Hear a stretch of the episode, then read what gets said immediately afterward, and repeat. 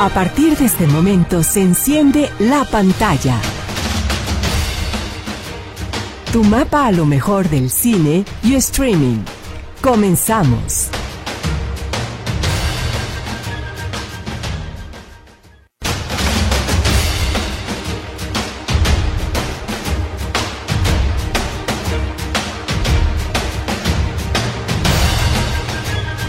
Hola, ¿qué onda contigo? ¿Por ahí andas? Nos haces el gustazo de estar con nosotros a lo largo de unos 50 minutos para poder hablar de cine, de streaming y de lo que tú hayas encontrado por ahí en una plataforma que te gusta. Pues qué gusto nos da poderte decir bienvenido y bienvenida seas.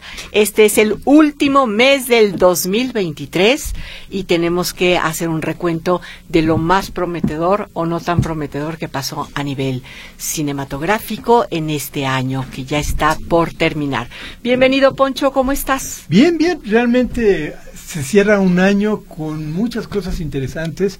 Parece que ha llegado el fin del cine de superhéroes. Todo ese boom. Se seguían haciendo películas, pero no a la escala con la que se estaban haciendo. De hecho, podemos hablar eh, de los grandes fracasos que han hecho. El último gran fracaso ha sido esta porque más alto, más rápido, más todo. Más malo, más aburrido y más solas que nunca, pero bueno. Eh, de hecho, no va a llegar a los 100 millones de dólares en Estados Unidos. Es una película que ha quedado muy, muy abajo de las expectativas.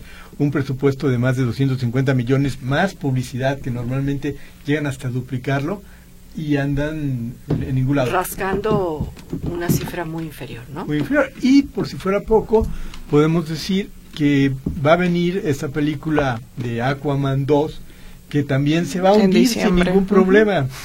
Van a ver, eh, de mí se acuerdan. ¿Por qué se va a hundir? Porque es muy mala y porque la gente está harta y además por todos los problemas que existieron de antemano en la producción con esto de Amber. Este, que querían que la sustituyeran, que hasta volvieran a grabar la película y toda la cosa. Y pues sí, realmente entre Warner y Marvel no hay mucha diferencia de que a ambos les está yendo mal en su cine de superhéroes. Ania, ¿cómo estás? Qué gusto eh, Muy bien. Ya Tengo calor. También, Por ahí sí, este, este invierno raro en Guadalajara. De repente sí ha hecho algo de frío, ¿eh? No más a las 5 de la mañana y creo que a las 7, pero No, hemos tenido dos días, bueno. Bueno, eh, aquí estamos todo el equipo de la pantalla, nos está acompañando Naomi, que está lista para recibir todas tus llamadas a los dos teléfonos de Radio Metrópoli, que te lo sabes de memoria, pero con muchísimo gusto te lo repetimos, porque ¿qué creen? Tenemos también los super fabulosos pases dobles para que te vayas a escoger tu película, tu horario durante toda esta semana aquí en Cinépolis Plaza México. Es el 33 38 13 15 15, 33 38 13 14 21 y hay otra forma de comunicación que va también a tener premios, ¿no? Que es el WhatsApp 33 22 23 27 38.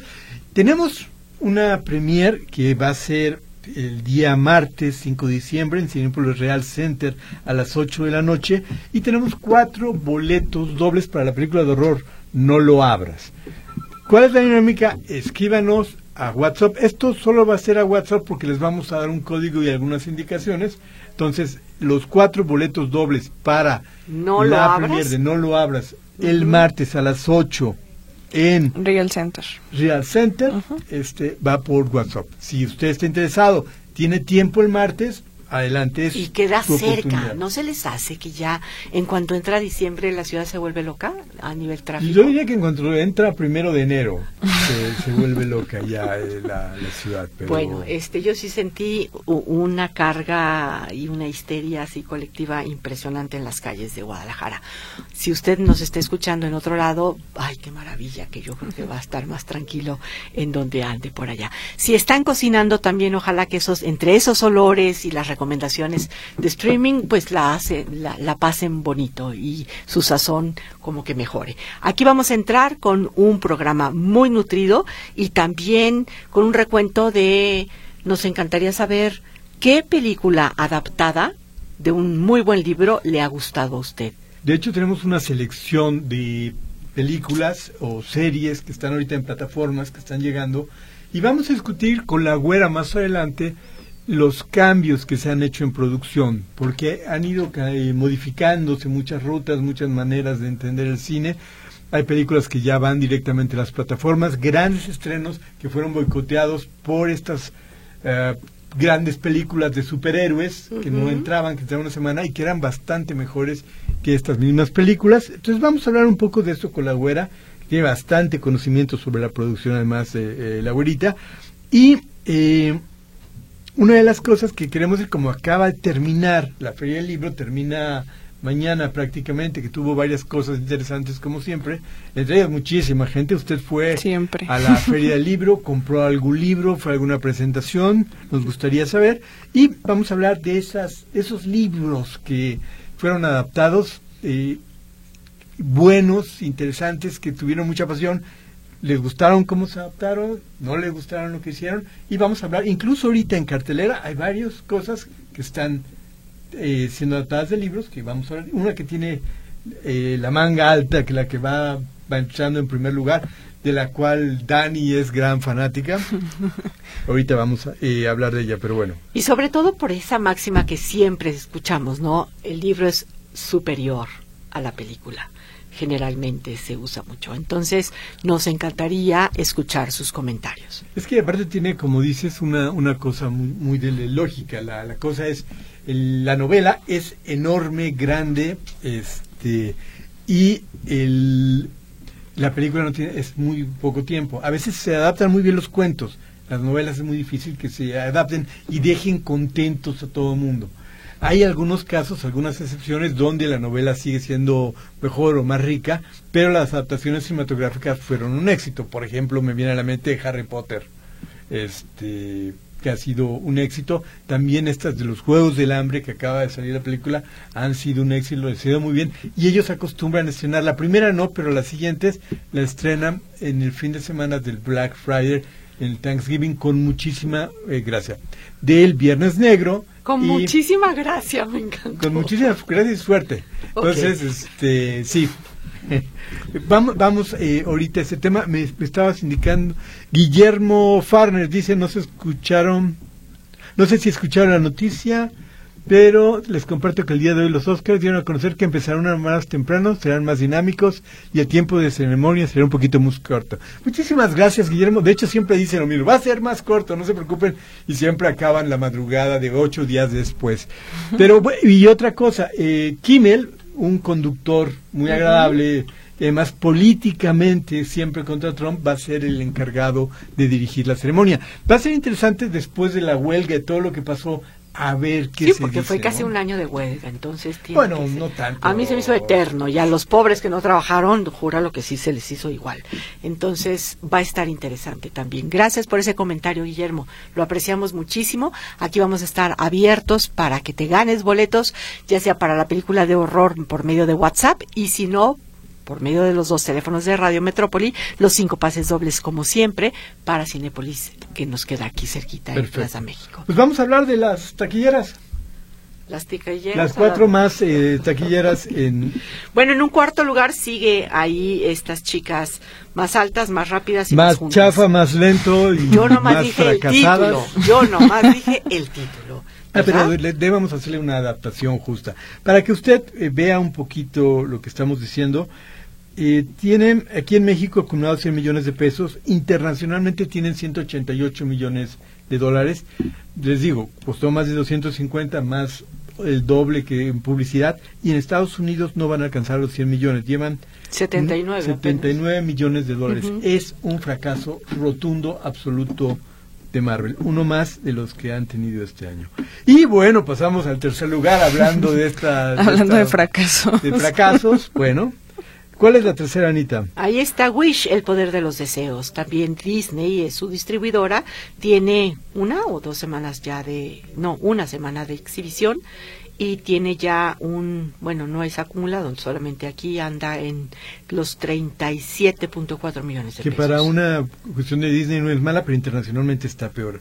Eh, han ganado 51 millones a nivel internacional, lo cual no es nada. Eso Eh, sí es dólares, ¿se acuerdan, verdad? es, es una cuestión, le ha ido tan mal no sé, creo que su Y deseo prometía no- padrísimo, ¿no? Lo que pasa A es que concepto ellos se estaba han traicionado a sí mismos, han dejado, eran buenísimos haciendo, las princesas Hania nos platicaba de eso la vez pasada, de que realmente tú te esperabas esas películas espectaculares con números musicales y al final, ¿qué fue lo que encontraste, Hania? Ah, pues no mis deseos cumplidos prácticamente, pero Mi deseo es que ya acabe. mi deseo era que la volvieran a hacer. No, es que pues ¿Cómo? sí, para ser la película que celebra los 100 años de Disney realmente no transmite esa magia que caracterizó a Disney por tantos años. Por 100 años. Por 100 años Parecen los 100 prácticamente. años del Titanic más bien, pero bueno, este les, les ha ido mal, están haciendo muy mal las cosas, la soberbia con la que han actuado en los últimos años Bob Iger empieza que a siempre se justifica y ay, ay señor ya ya mejor ya no hable porque la termina regando más que es el CEO de Disney Todas las cabezas de Disney se tienen que ir. Lo han hecho tan mal que,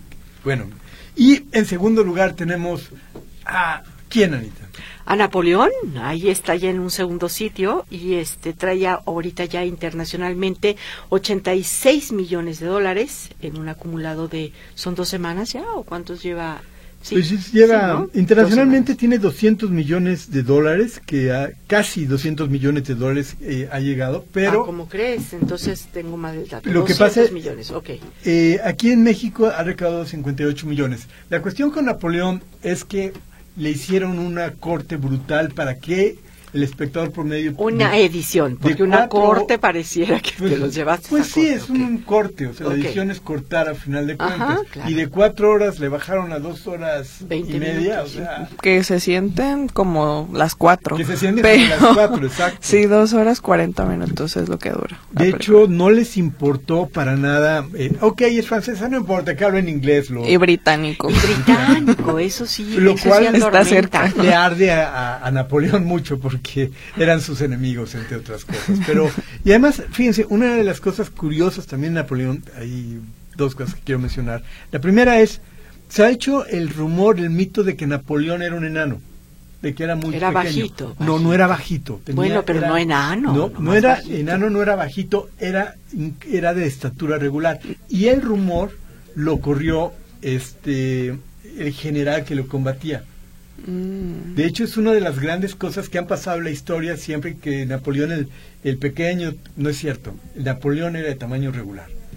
Para que vean cómo los chismes y las cosas a veces quedan más de lo que es verdadero. Pues de hecho en la película yo sentí que sí hubo como uno que otro guiño de chistes de su estatura. No sé si cuando la vean lo puedan captar, pero como que sí, no sé si yo estoy alucinando, pero se ve como referencias a su estatura. Es, es una mentira que se, que se quedó ahí. Incluso había una frase vieja que decía que la grandeza no se mide de la cabeza al suelo, sino de la cabeza al cielo. Al cielo, claro. Usando, que era, y se la atribuían a Napoleón, pero evidentemente Napoleón no tenía esos problemas. Es una película, vale la pena por algunas batallas y cosas que hace Ridley Scott, que es lo suyo. Usted recuerda a Gladiador, entre otras películas, Alien y demás.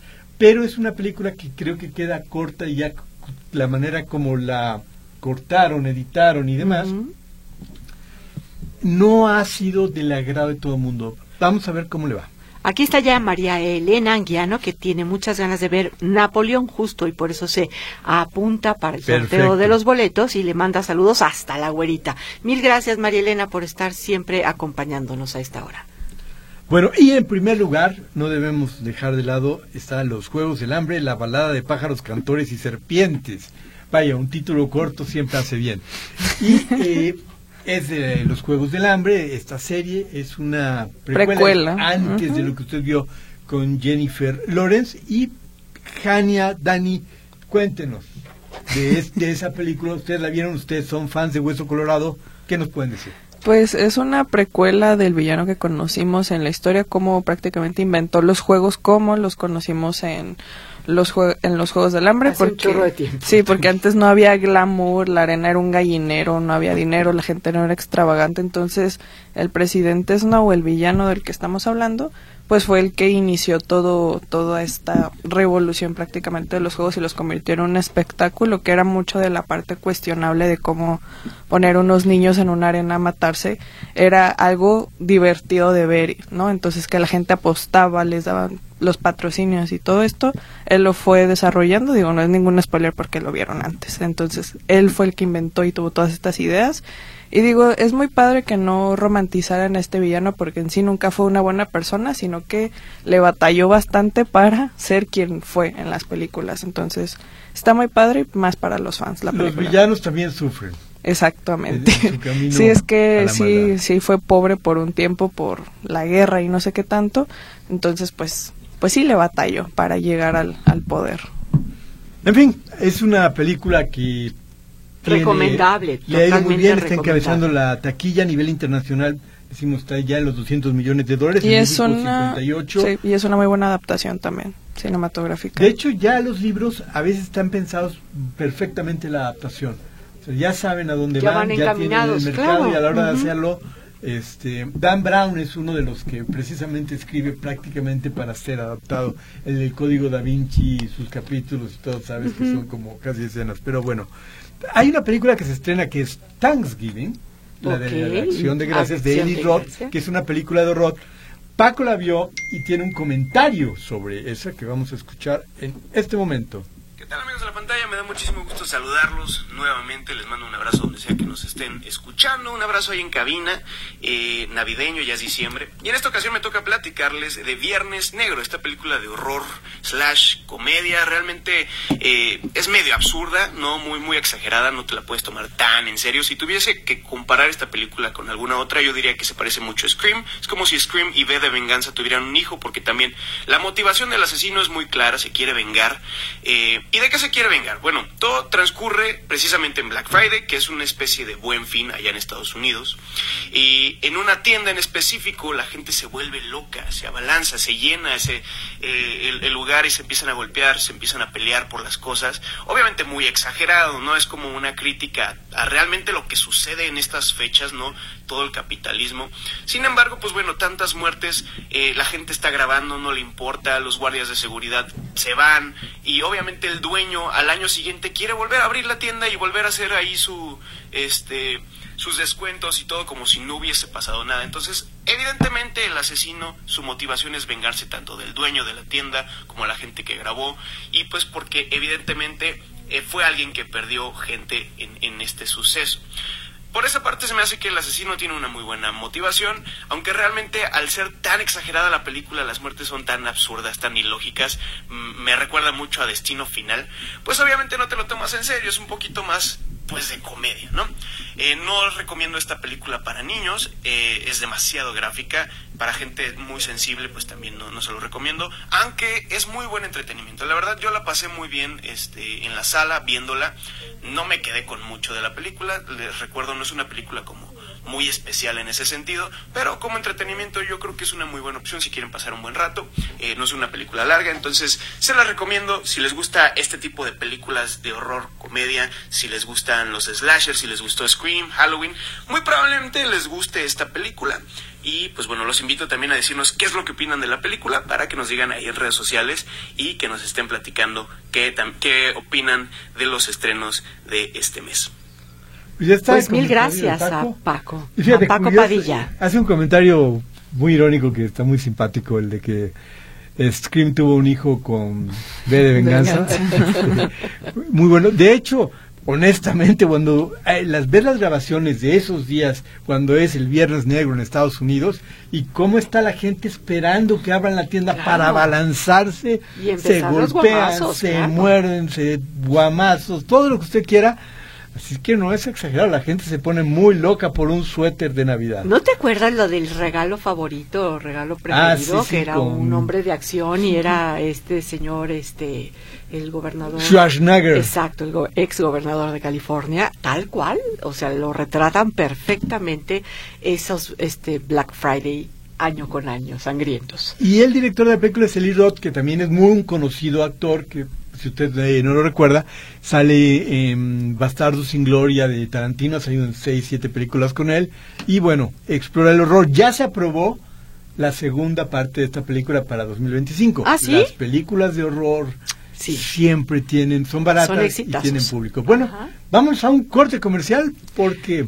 No sin antes decirles que aquí estamos preparados para que nos dejen su nombre para que obviamente entren al sorteo del final del programa y se lleven cinco pases dobles a Cinepolis Plaza México solamente con que nos den su nombre, ya sea vía telefónica y también WhatsApp. 33 38 13 15 15 33 38 13 14 21 y el WhatsApp Jania cuál es 33 22 23 27 38 volvemos con más. Estás en la pantalla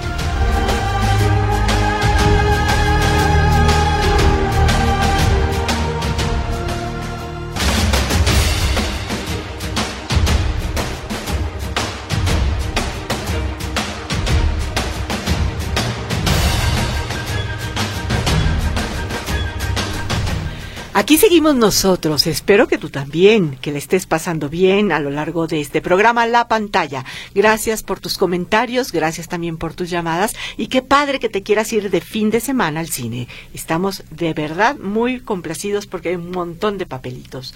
Estamos también listos para darle la bienvenida a, David. Exactamente, David Ruiz Elizondo, ¿por ahí andas?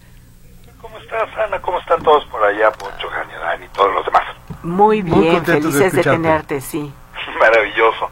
Eh, bueno, en esta ocasión me gustaría platicarles de una serie que eh, ha escalado a los primeros lugares. En ¿Primer lugar? ¿Cómo no? Sí, rudísimo. mexicana, eh, que se llama Ojitos de Huevo.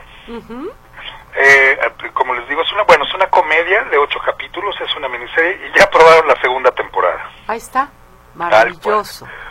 Eh, ¿De qué trata? ¿Cuál es nuestra premisa? Alexis es un joven ciego que viaja acompañado de Charlie, su amigo, y su manager con parálisis cerebral para conquistar el mundo del stand-up en la Ciudad de México.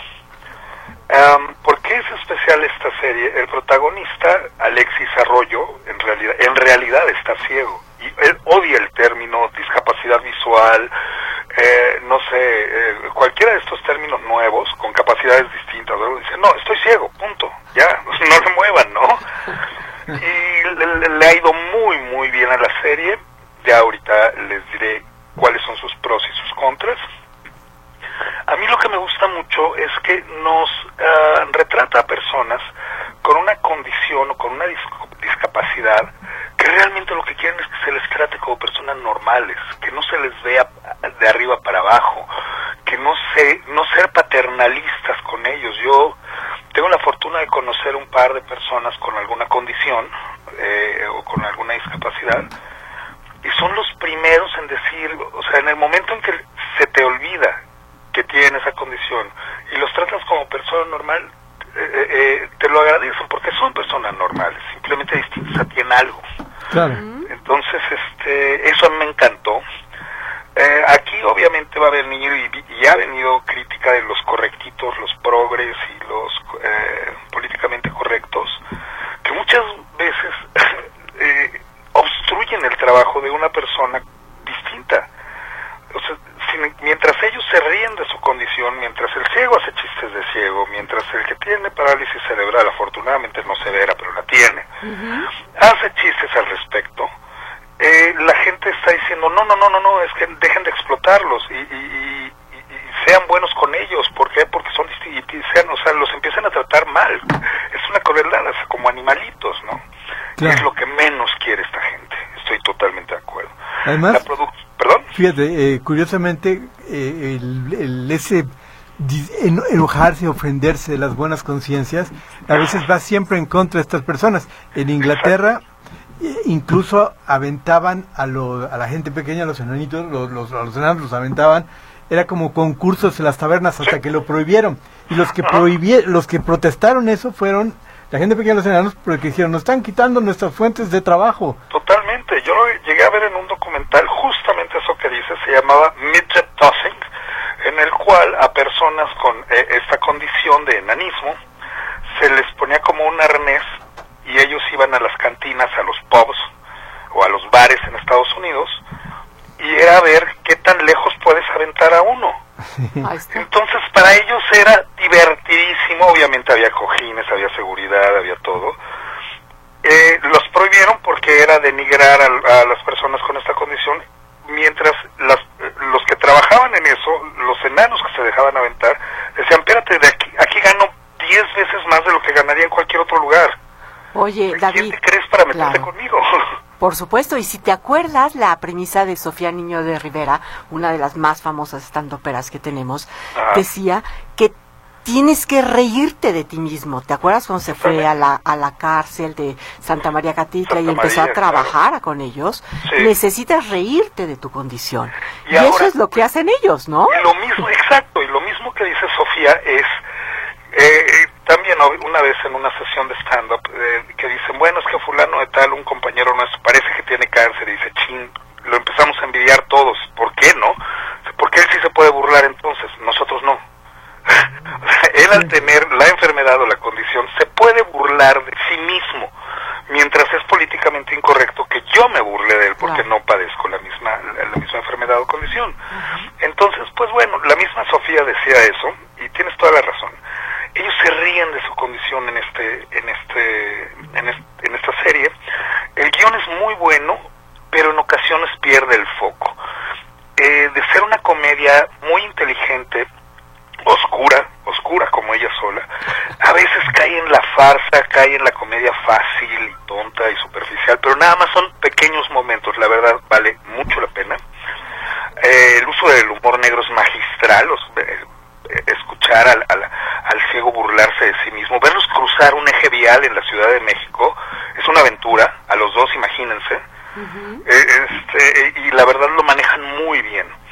No es una, una, una serie familiar simplemente por el lenguaje y por un par de escenas, eh, pero los personajes son muy humanos y son lo mismo. Regresamos a ya no es el actor de telenovela guapísimo y la actriz güerita y perfecta, no, o sea, es Cordelia, gente claro. de barrio Ujú. y se les nota y, y, y- y más que, o sea, son grandísimos actores tanto nuestros protagonistas como los, los actores secundarios y tiene un soundtrack maravilloso también. Traten de verla, traten de escucharla.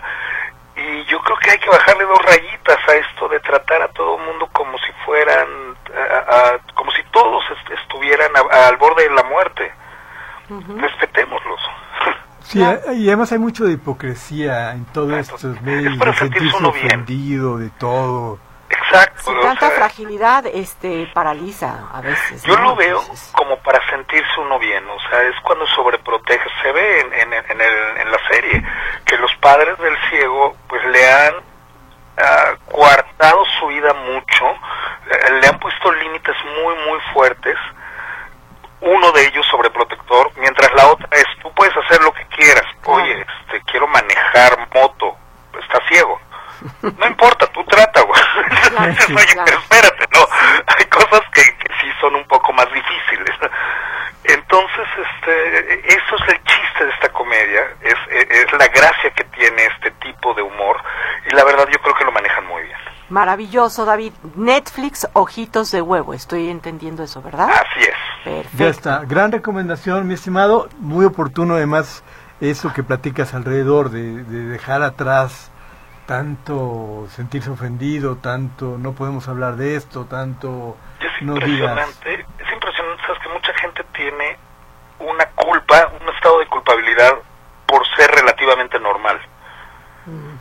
Es lo que en Estados Unidos llaman el white que si eres eh, anglosajón, güero de ojos claros, te sientes culpable por ser güero de ojos claros. Por tener tanto atributo a veces. Sí, a algunos se les pasa y se van al Ku Sí. Klux Klan, pero sí hay, Sí, es por tener estos supuestos Sí, privilegios. Yo exacto. conocí en, en alguna ocasión a una mujer inglesa que, que vivía con, con mucha culpa. Y la mujer era una mujer bonita, güera de ojos claros. Pero si le hubieran dado a elegir, ella hubiera preferido tener alguna discapacidad y ser eh, pigmea de Borneo, yo qué sé. Ok. Bueno, o sea, ¿por qué? Porque va más con su idea política. Claro. perfecto. Pues buena recomendación, no apta para toda la familia, lo volvemos a repetir, te De lo acuerdo. acabas de decir, pero este ahí está en Netflix por si Elizabeth Reynoso Puga que nos está pidiendo recomendaciones tiene pues la chance de ver esto que se llama Ojitos de Huevo. Gracias, te mandamos un, Un abrazo grandote. Gracias a ustedes, abrazo también por allá y cuídense mucho. Va que va. Y a toda nuestra eh, audiencia maravillosa que le gusta el cine de horror, tenemos qué? Pues tenemos, esta, no lo abras para que se vayan a este, ¿cómo se llama este cine, Jania? Cinépolis Real Real Center. Center. Real Center, tenemos cinco boletos dobles, se van a ir en WhatsApp, usted llame. Y también tenemos una oportunidad. Film en Jalisco están dando eh, unos pases, unos cursos Ah, para eh, algo que se llama curso de evaluación y diagnóstico de guiones cinematográficos. Si a usted le gusta escribir o tiene algo, bueno, este es el curso, eh, lo va a impartir Patricio Sáez, guionista de Nosotros los Nobles, y empieza el lunes. Si quiere usted, si es escritor, tiene tiempo la próxima semana, mándenos por favor en WhatsApp un mensaje para Con su nombre, es Sí, importantísimo. y al final nos vamos a comunicar personalmente con uno de ustedes que va a ser el ganador para poder participar en este curso. Curso de guion aquí en la pantalla. Filme en Jalisco que está haciendo muy bien las cosas. Están la Aplauso, aplauso por eso, sí, por su trabajo. ¿Qué tal si nos vamos a un ligero corte comercial, ¿Va? que es obligatorio, y después más aquí en la pantalla? Mil gracias por seguirte comunicando. Aquí estamos listos para recibir tus comentarios en el 33 38 13 15 15, 33 38 13 14 21 y vía WhatsApp. Eh, Jania, 33, 22, 23, 27, 38. volvemos. Volvemos, ojalá que tú también.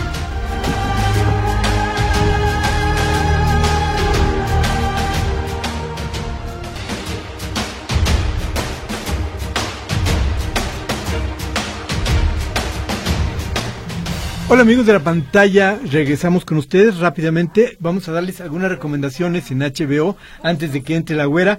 Eh, entra de Mario Bros. eh, el videojuego ya está en HBO para que ustedes la vean. También está la de Campeones, esta adaptación que hicieron en Estados Unidos con Woody Harrison sobre eh, la película hecha en España de un grupo de gente con síndrome de Down que juega básquetbol y que acaba siendo dirigido, en este caso por este Woody Harrelson. Es muy buena película, la española es mejor, pero Ganó premios a morir. está ¿eh? en HBO, vale muchísimo la pena. Y por supuesto recomendamos el gran clásico Lo que el viento se llevó. Si usted quiere ver cosas de cine que son eternas, ahí está. Y tenemos con nosotros a la super güera. Bienvenida Liliana, ¿cómo estás? Hola, güerita. ¿Cómo Hola, hola. están? Pues aquí esperando oír tu voz. ¿Cómo estás tú? Bien, gracias. Aquí ya con los, con los adornos navideños en toda la ciudad. ¿Y en tu casa también? No, todavía no. Oh, Esperemos pues. mañana. Oh, pues perfecto. Aquí ya tu club de fans te manda muchos saludos, ¿ah? Muchas gracias, yo también a ellos. Que, que disfruten este sábado con unas buenas tortas ahogadas y unos tacos y todas esas cosas. Y yendo al cine, evidentemente. Oye, güera, este, te queríamos preguntar, porque ha habido un cambio de lo que se hace en cine eh, hace 10 años a lo que está pasando ahorita en el cine, de que muchas películas están yendo directamente a plataformas y demás. Tú eres una productora que está en Europa, que ve un montón de cine todo el tiempo. ¿Qué nos puedes decir de esto, de, de cómo se está moviendo la producción en, en esta etapa eh, actual? Bueno, mira, yo, yo más bien estoy, yo soy agente de ventas. soy agente de ventas, pero sí produje mucho tiempo, pero ahora que estoy agente de ventas, mira, sí, en Europa y en el mundo creo que después de la pandemia la, la situación se ha puesto, es extraña para todos mu- para todo a nivel internacional, tanto ha cambiado porque las audiencias cambiaron y, y son extrañas. Nadie sabe cómo acertar qué película va para tal audiencia. Es como, no es como, voy a hablar como viejita, no es como antes. Digamos que antes de, antes de la pandemia decías, tal película para tal nicho saldrá. Y también es que en estos tiempos, en estos tiempos tan modernos ya, ¿verdad? Este, de estas nuevas el público de estas nuevas generaciones es en estos tiempos todo es muy rápido todo va mm, rápido antes te esperabas a que la película la veías en el cine, pasaba un tiempo y en aquellos tiempos, ¿verdad? Que esos ayeres, este, pues había unas cosas para todos estos chicos que tienen 20 años, 15, 19 años, había unas cosas que se llamaban videocaseteras, donde tú metías un videocassette y había videoclubs donde tú rentabas las películas, ¿no? Y, y podías encontrar películas, bueno, de todo tipo y esas películas extrañas que iban a festivales o las películas comerciales, ¿no? Había estas clásicas blockbuster y, y video, ya no me acuerdo, video, ya no me acuerdo, pero te rentaban. Y después, ¿te acuerdas cuando eran, anunciaban la televisión abierta, gran Sí. película esta noche, la premier de tal cosa, ¿no? El gran Y estreno de no. lo que el viento se llevó, como 50 años después. Exactamente, era como un suceso también, como un evento, y ahora eso ha dejado de ser, ya no es evento. Creo que ciertas películas se han convertido en eventos, como lo será, yo creo, este Dun, Dunas, que viene ya la segunda parte, que estas grandes producciones. Ahora también, después de la pandemia, no se han arriesgado a hacer grandes producciones, salvo lo que vemos ahora con Apple TV, que ha hecho estas cosas con Scorsese y con y con el señor este Ridley Scott. Este jueves fue su, su, su cumpleaños el jueves de Ridley Scott o etcétera etcétera. Uh, hoy en día es de hecho muchos exhibidores este te dicen o nos dicen ya no no, no pongan en el cartel próximamente en Netflix o próximamente en Amazon o la puedes ver porque la gente dice ah pues si va a estar en Netflix o en Amazon para qué voy no o si la puedo bajar de aquí para qué voy pero eh, hoy en día hay que esa cultura de ir al cine después de la pandemia por cierto, por las causas que ya sabemos, se ha dejado de el cine ya es para pensarse, ¿no? Es ahora eh, hay películas y luego las, las, están haciendo muy largas, porque como Napoleón, por ejemplo, es una película por hablar o, o Ferrari y demás, son, el asesino se ve muy diferente en pantalla grande a, a la pantalla de televisión, etcétera. Son películas que deben de verse en cine por todo lo que es esa panorámica, audio, etcétera, etcétera, etcétera. Eh, tiempos raros, tiempos difíciles, sí, sí, sí, o sea, ¿qué hay que hacer? No sé, este, hablabas de libros adaptados, bueno, pues sí, hay, hay una adaptación que este año estuvo en Cannes, que es buenísima, que de Jonathan Glazer, que de hecho el director, el autor del libro murió antes de, que se estrenara en Cannes la película de Son of Interest, es una película sensacional, maravillosa, increíble, que espero en algún momento se vea por allá, es una película eh, que, que, es muy buena, estuvo en Cannes y ganó de hecho a la mejor dirección. Entonces fue este, no fue el gran premio, fue el gran premio del jurado de Zona Interés, más bien.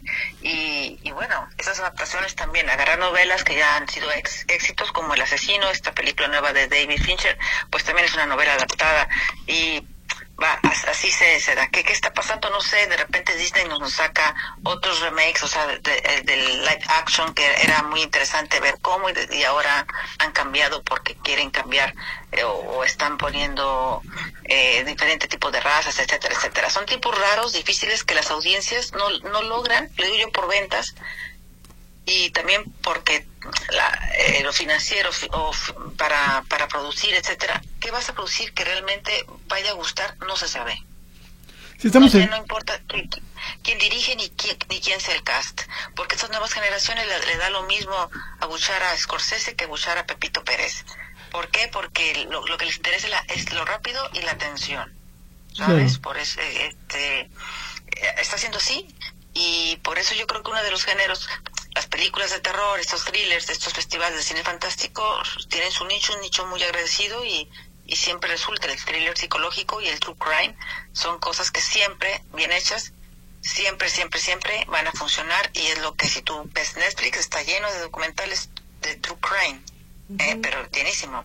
Entonces eh, eso se vende muy bien y resulta muy bien y a la audiencia le gusta ver. Ahora, no de, de, Güerita, defínenos el true crime para nuestro público, por favor.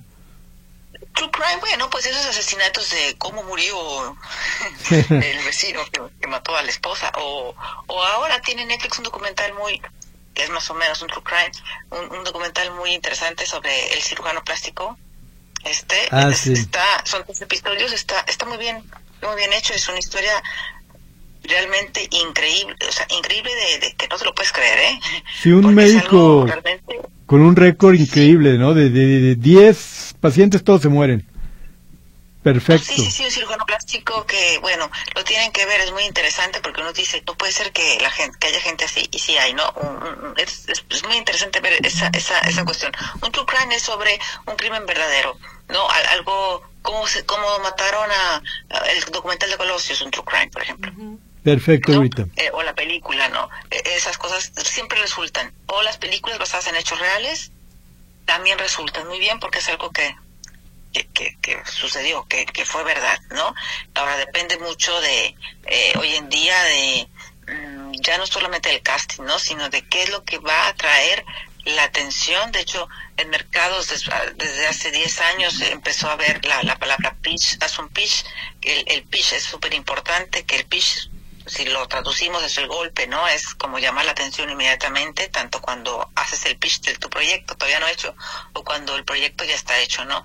Cuando ves un tráiler, eh, digamos es el pitch de la película ya hecha, ¿no? Un tráiler eh, a veces funciona súper muy, muy bien, ya hay inclusive eh, gente que se dedica solamente a editar trailers. Oye. ya es un, un, oficio, ¿no? Porque es súper importante atraer la atención desde el tráiler y después, a, veces, a veces el tráiler está mejor a veces que la peli. A veces pues dicen, uy, el tráiler es mejor que la peli, ¿no? O viceversa. Pero eso es súper importante, atraer la atención. Pues, Gorita. Y, te lo digo, bien. Dime. Pues eh, muy, interesante todo esto. Yo creo que vamos a tener que seguir platicando de, de este cambio que las, las mismas industrias por la voracidad de estar haciendo sus plataformas han atacado la fuente principal de ingresos, que son las salas cinematográficas, y, se y, se han boicoteado a sí mismos, y muchas están quebrando y desapareciendo. HBO, por ejemplo, ahora está vendiendo ya, está vendiendo a Netflix. Van a ver ustedes la cantidad de películas y series que están llegando a Netflix, que se las dan, porque ellos sí saben manejar lo que son las plataformas y los otros están quebrando. Güerita, el próximo sábado esperamos hablar contigo ya de los recuentos de fin de año, de qué fue lo mejor, lo peor. Te nos tienes que contar eso, que es importantísimo. Por supuesto, para que saquen su papel y lápiz si tienen mi edad. Y si son más jóvenes, pues ahí me graban con sus aparatos electrónicos. Pero la verdad es que, este, sí, sí, sí, este, va a ser muy interesante ver, este, los grandes fracasos o las grandes decepciones y las grandes sorpresas también. Ya está, güerita. Te mandamos un super abrazo para ti, para Nicos, para Salma, que, que este mes sea fantástico para ustedes.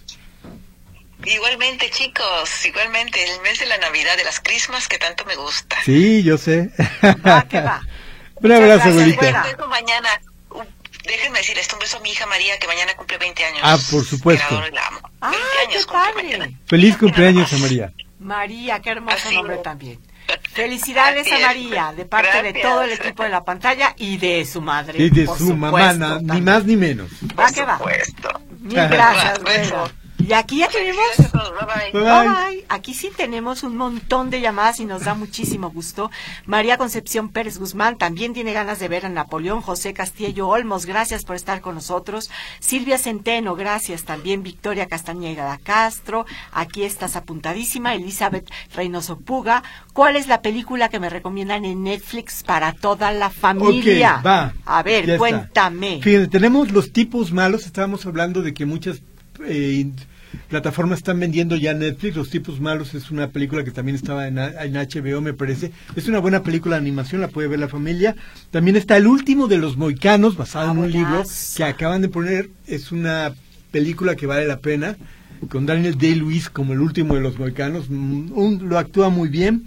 Eh, y tenemos dos recomendaciones de Netflix que son Los Tres Mosqueteros, también de un libro de este, de Dumas, buenísimo. Los Tres Mosqueteros una versión francesa que le hicieron este año, salió.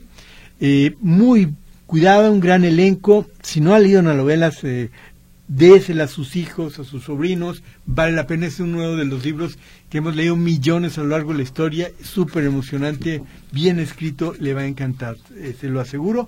Y también tenemos La Última Puerta, basada en un libro de Reverte que se llama Club Dumas, eh, que es un misterio y demás, Reverte, sí, donde sale no. Johnny Depp este, actuando. Entonces, son nuestras recomendaciones, la de Ojitos. De huevo, recomendación de David Ruiz Olizondo. Yo quiero darle un abrazo enorme a la señorita Salcido que acaba de, desde muy tempranita hora de, del programa, nos mandó saludos.